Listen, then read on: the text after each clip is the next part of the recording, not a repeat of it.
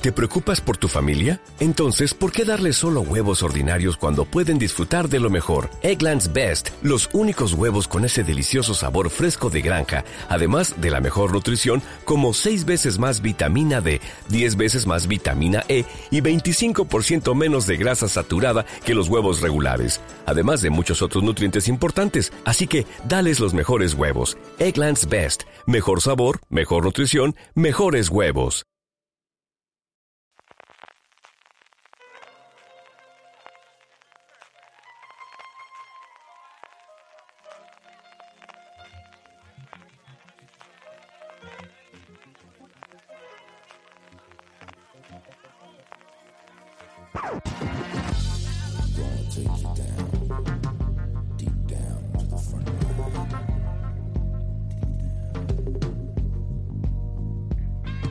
Bienvenido a Razones para Ver, un programa nuevo en Fuera de Series en el que en 10, 15 minutitos queremos darte razones por el cual, las cuales tienes que acercarte a una nueva serie, a una nueva temporada de aquellas de nuestras aficiones eh, favoritas. En este más o menos programa inaugural de algo que queremos que sea eh, recurrente, tengo eh, conmigo a don Juan Alonso. Juan. Hola, muy buenas tardes, ¿qué tal? Iglesias. Hay que hacer una foto, Francis. Don Ahora le hago una foto, muy buenas. ¿Qué tal, FJ? Ahora mismo le hago una foto, Juan, para todos los oyentes de Fuera de Series. Por favor. Es un programa, como os comentábamos antes, que llevamos tiempo haciendo, que siempre nos ha quedado la cita de tenemos los reviews, tenemos esos comentarios que hacemos eh, analizando cuando ya ha pasado la serie, la temporada completa o una serie completa en el caso de las miniseries, aunque ya sabéis que miniseries ya no existen a día de hoy, las tenemos, pero siempre queremos esa serie que hemos visto previamente porque hemos tenido los screens de prensa y queremos incitar a la gente que la vea. Hemos visto uno, dos episodios, nos gusta hacerlo. En algún momento hemos hecho algún recap con alguno de ellos, pero queremos buscar otro formato distinto y creo que esta razón es para ver, que vamos a inaugurar hoy, en el que comentemos un poquito de qué va la historia, qué comenta, con prácticamente ningún spoiler, y incitemos en una cosa que, igual que hacemos también en la web, queríamos hacer en audio, Francis. Sí, nuevo programa, nueva temporada de Fuera de Series de los podcasts y nuevo programa que tenemos por aquí. Como no teníamos suficiente programa CJ, nuevo programa. Eh, para aprovechar y hablar de todas esas series que van llegando, que vamos pudiendo ver antes del estreno. Y hoy tenemos Inundación de Sundance TV, esta, esta serie belga neerlandesa que trae el canal Sundance. Qué, bien la quedó lo de belga neerlandesa, ¿eh? Sí, lleva practicándolo así como una hora. Durante toda la comida lleva practicándolo. No sabía si decir belga neerlandesa o neerlandesa belga. Al final no sabía dónde colarlo y me había dado la oportunidad, pues aprovecho. Vamos un poquito a, comentarlo con una estructura que hemos preparado eh, por, ir eh, contando a nuestra querida audiencia, a todos vosotros, cuál es más o menos, qué os puede dar esta serie si os acercáis a ella.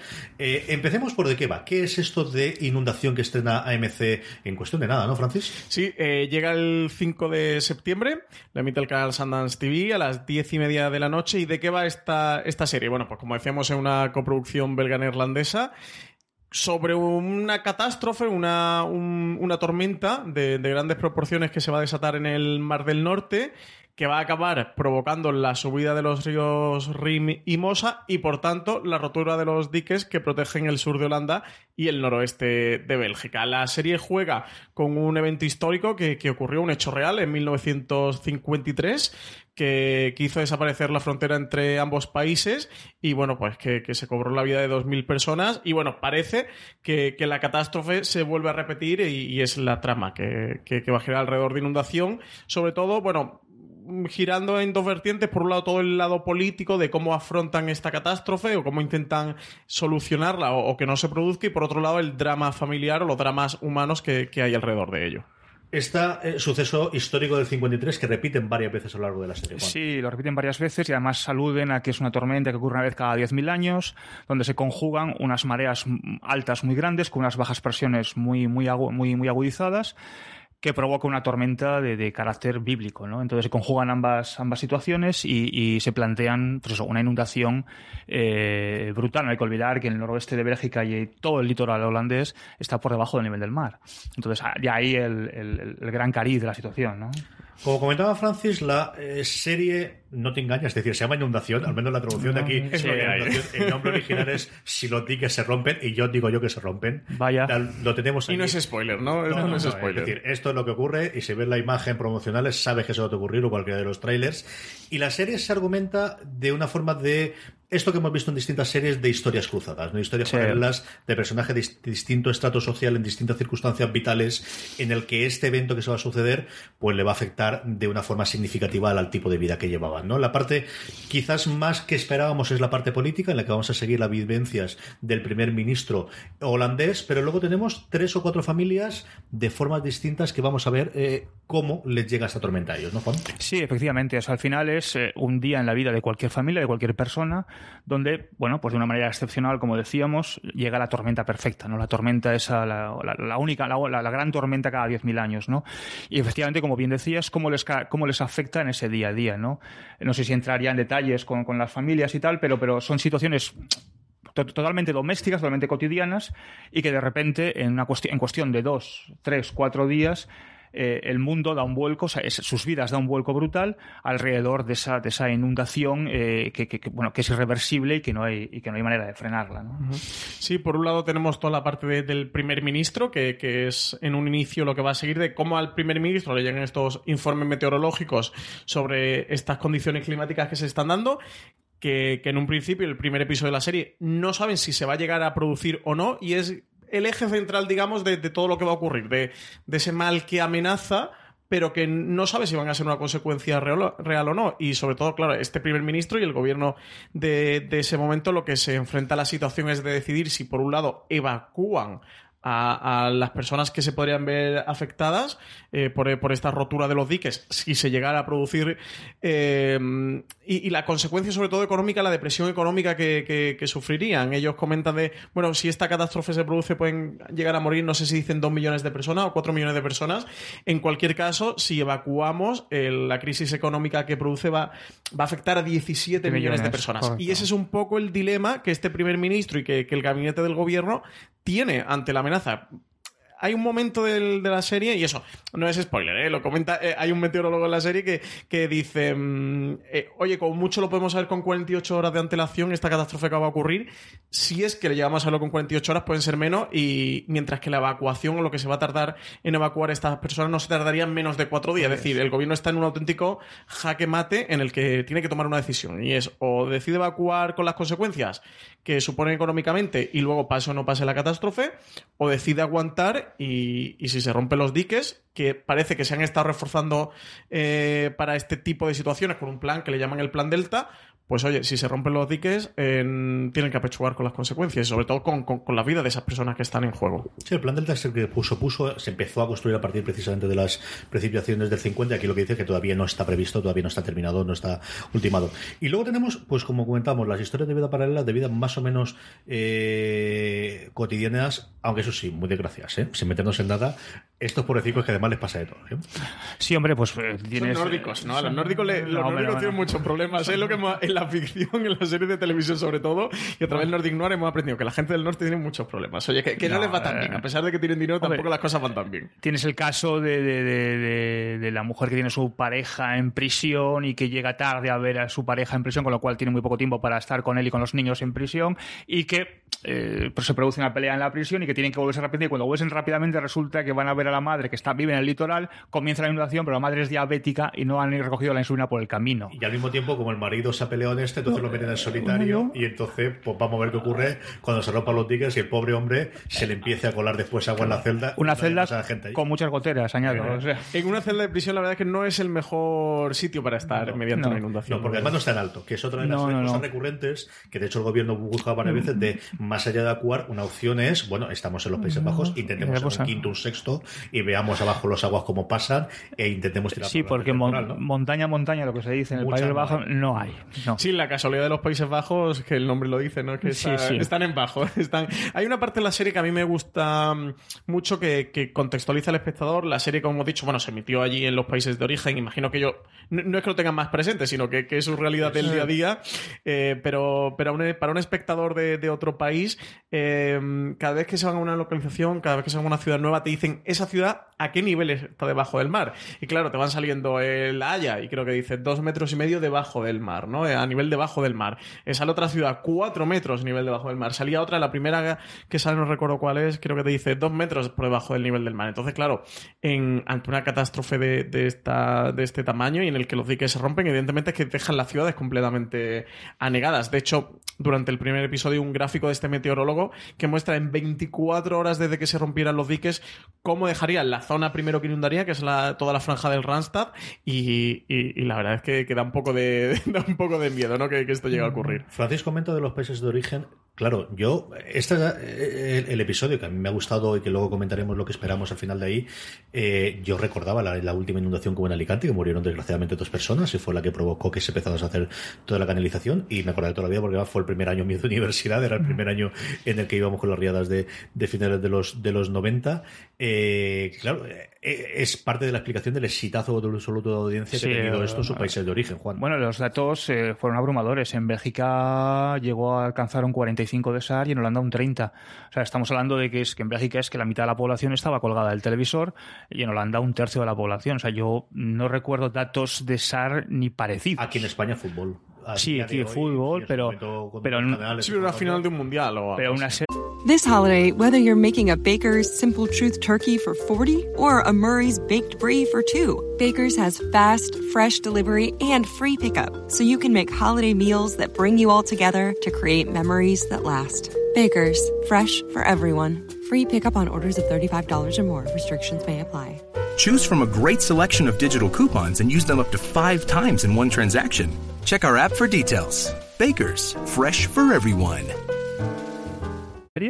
Sí, sí, es un auténtico, un auténtico evento y bueno, también parece que, levantó gran revuelo dentro de la prensa y dentro que se convirtió casi la serie en un debate nacional precisamente por este tema que toca y que les pilla tan de cerca a los habitantes de, Bélgica y de Holanda. estamos hablando de que ellos, ellos viven, o sea, cuando se producen los equinoccios, tanto de otoño como de primavera, las grandes mareas en el Mar del Norte, ellos lo sufren. O sea, no es una cosa que, que, que, se reduzca simple y llanamente a la ficción, como es este caso, ¿no? Ya tenemos el ejemplo del, año 53, que murieron 2.000 personas y varios millones, que he estado viéndolo, de vacas. Claro, imaginaos eso, en, qué, en qué depresión económica sume a un, a un país cuya, cuya una de fuentes de ingreso es la, es la ganadería, ¿no? O sea, por, eso, de ahí ese momento en, el, en, la trama política en el que dice, bueno, vamos a sacrificar a 3,5 millones de personas en pos de 17 o vamos a, vamos a preservar la vida y la, la, salud económica de 17 millones y nos deshacemos o que perezcan 3,5 millones personas, ¿no? O sea, es, terrible, pero es así. Como os comentaba, nosotros hemos podido ver ya el primer episodio. Francis, ¿qué te ha parecido una valoración más o menos del, primer episodio? Y luego hablamos de lo que esperamos del resto de la serie. A mí me ha gustado mucho, me ha parecido muy interesante, sobre todo porque en el cine sí que estamos muy acostumbrados a ver películas de catástrofes que además suelen ser películas que viran más hacia lo espectacular, eh, hacia la parte de efectos especiales y, convertirse en película mm, casi que, de acción. Aquí en esta inundación, eh, que además hemos podido empezar un poquito a ver o a entrever esos efectos especiales que hablaban muy bien, eh, que destacaban mucho la serie, aunque todavía eso, en el primer episodio todavía no se ha desatado la tormenta y nunca mejor eh, dicho. Lo que más me llama la atención es poder tener en televisión una serie de catástrofes, que eso, que, no estamos tan acostumbrados a ver, y, sobre todo la parte de política, más allá de los dramas humanos que la serie va apuntando, esa parte política de cómo el gobierno eh, va a ir actuando y qué decisiones va a tomar y cuáles va a dejar de, de tomar. Y, y, sobre todo qué va a prevalecer, si lo económico o lo humano, si deciden salvar a la, a la gente pase lo que pase y, jugarse un poquito el pellejo, porque sobre todo aquí, eh, yo, lo pasaba, lo pensaba todo el rato viendo el primer episodio, no hay decisión buena, porque si al final evacúas y pasa la catástrofe, era lo que tenías que hacer, pero si evacúas y no pasa nada, era que te arriesgaste de la jugaste y has sumido al país en una crisis económica que va a sufrir durante años. Entonces, en esta posición del gobierno en el que no tiene acción buena, ¿no? Que cualquier cosa casi que se va a ser un, un, un error y puede ser la parte que más me interesa dentro de esta inundación. Son solo seis episodios episodios de unos cuarenta y tantos minutos. Eh, fue un auténtico éxito en Bélgica y Holanda, así que sí que me la, me la apunto para ver también y llegar a otras ficciones, más allá de las norteamericanas o incluso las españolas que estamos acostumbrados a ver. Señor Galonce. A mí me gustó mucho, me han gustado mucho las, los, dentro del, del, del ámbito de la espectacularidad, de la espectacularidad, me han gustado mucho los, las escenas de inundación, esas escenas de evacuación tan, tan brutales que hay, esas que bueno, tienen unas pintas de cromazo que no pueden con ellas, pero bueno, a mí me han gustado de todas maneras, esas, esas salidas de las ciudades colapsadas completamente, ese, ese punto de, de, de, inquietud en la población que muchas veces no se ve reflejado, y este, en este caso se ve reflejado, pero lo que más, insisto, o sea, perdón, coincido con Francis, eh, me gusta la trama política, las tramas humanas ya veremos, pero me hizo mucha gracia esa constante comunicación entre el primer ministro belga y el primer ministro holandés. Dice, ¿qué vas a hacer tú?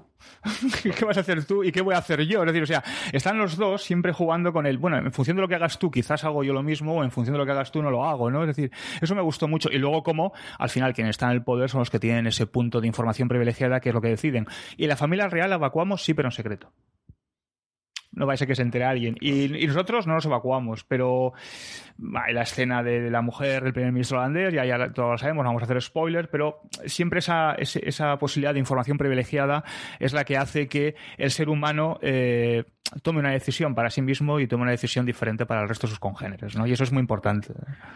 Yo la parte política sabéis que me, que me, iba a gustar y me parece atractiva e interesante, pero tengo que confesar que lo que más me ha gustado es la parte humana, además de las primeras escenas. O sea, creo que empieza los primeros, el primer minuto es soberbio. Sí, es, es dejarte boquiabierto. De verdad, muy bien hecho, muy de pum, y uy, ¿qué ha pasado? Y lo contábamos antes Francis y yo, nos pasó lo mismo. Yo no sé si tuviste que hacerlo de tirarlo para atrás, de qué ha ocurrido aquí, qué ha pasado, que, que el primer minuto es de los mejores que he visto en los últimos tiempos en, en alguna serie. Y luego las historias humanas a mí me han gustado. Quizás la que menos es la de la, la madre con el marido en la cárcel, que comprendo que sí. tengas que tenerla. No me gusta especialmente la resolución que tenemos del episodio. Me parece, no sé si forzado, pero sí la parte de vamos a buscar el trama, que entiendo también, porque al final tienes que buscar, bueno, pues el, el, el puntito.